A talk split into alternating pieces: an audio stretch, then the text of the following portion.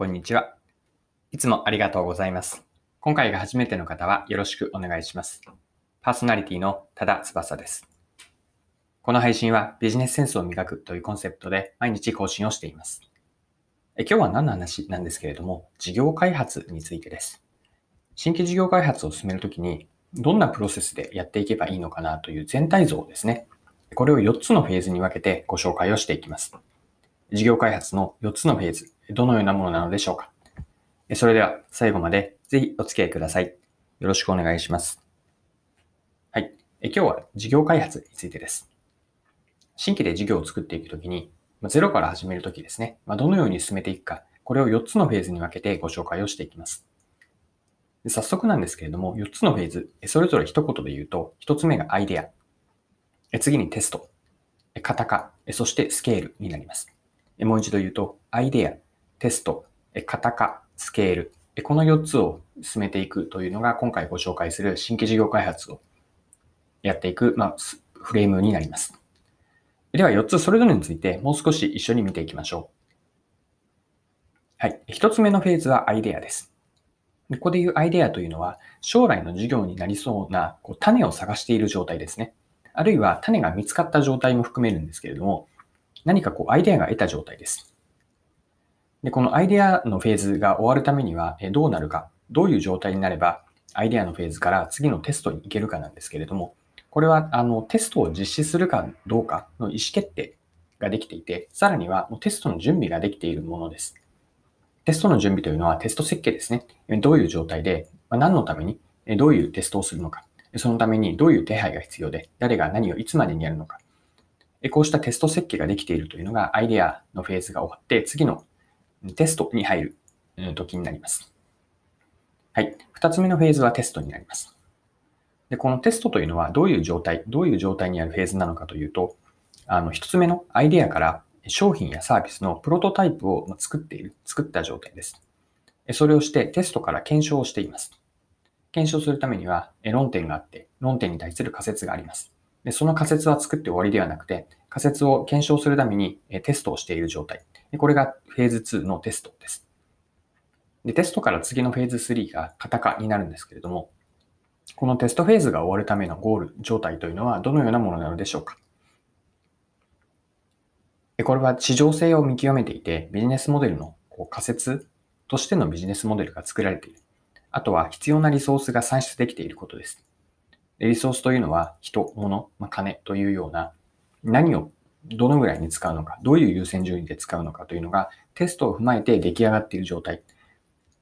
これがフェーズ2のテストの、ま終わる状態になります。はい。ここまで4つのフェーズのうち2つまでを見てきました。アイデアのフェーズ、テストのフェーズです。では後半のフェーズ3に入っていきましょう。フェーズの3は型化です。型化というのは、あの、型というのはモデルという字を書く、あの、何々 A、えっ、ー、と、血液型の A 型とか B 型の型ですね。型化になります。で、これはどういう状態を指しているのかなんですけれども、うんと、ビジネスモデルがま構築ができていて、しっかりと、あの、人の俗人的なものではなくて、組織で、えっと、事業や業務のプロセスが回せている状態、組織値になっているものです。そして、あの、リソースの、そのためのリソースの確保ですね。人や物、お金、予算。これらのリソースが確保できている状態です。で、なぜ型化をするかというと、少し先ほども触れたんですけれども、うん、と組織でしっかりとその事業、新しいこう取り組みである事業を回していくためなんです。で、アイデアやテストというのは、もちろん組織で行っていくんですけれども、かなり、あの、俗人的なものなんですよね。その人担当者の力量が問われます。で、後半のフェーズ3からは、そうした、えっと、俗人的な状態から卒業して、いかに組織で回していくか。このためにしっかりと型を作る。これが大事である、だと考えるのがフェーズの3です。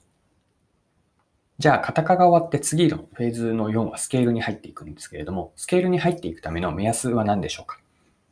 それは、えっと、事業計画がしっかりと練られていることです。では、最後のフェーズ4ですね。スケールになります。でスケールと言っているのは拡大を意味するんですけれども、えっと、よりこう事業として飛躍的に伸ばしていくのがスケールです。フェーズの3の最後でできた事業計画に沿って事業化ができていて、そして、えっと、事業単体ではなくて、他の事業ももしあるのであれば、その他の既存事業とのシナジー、相乗効果ですね。これを作っていくのがスケールになります。スケールというイメージからあるように、単純な足し算ではなくて、こうしっかりと掛け算のように、こちらの事業がしっかりと伸びれば、他の事業もそれについてくる、こうした相乗効果、シナジーが得ていること、これがスケールで見ていく大事なポイントになります。で、以上が、えっと、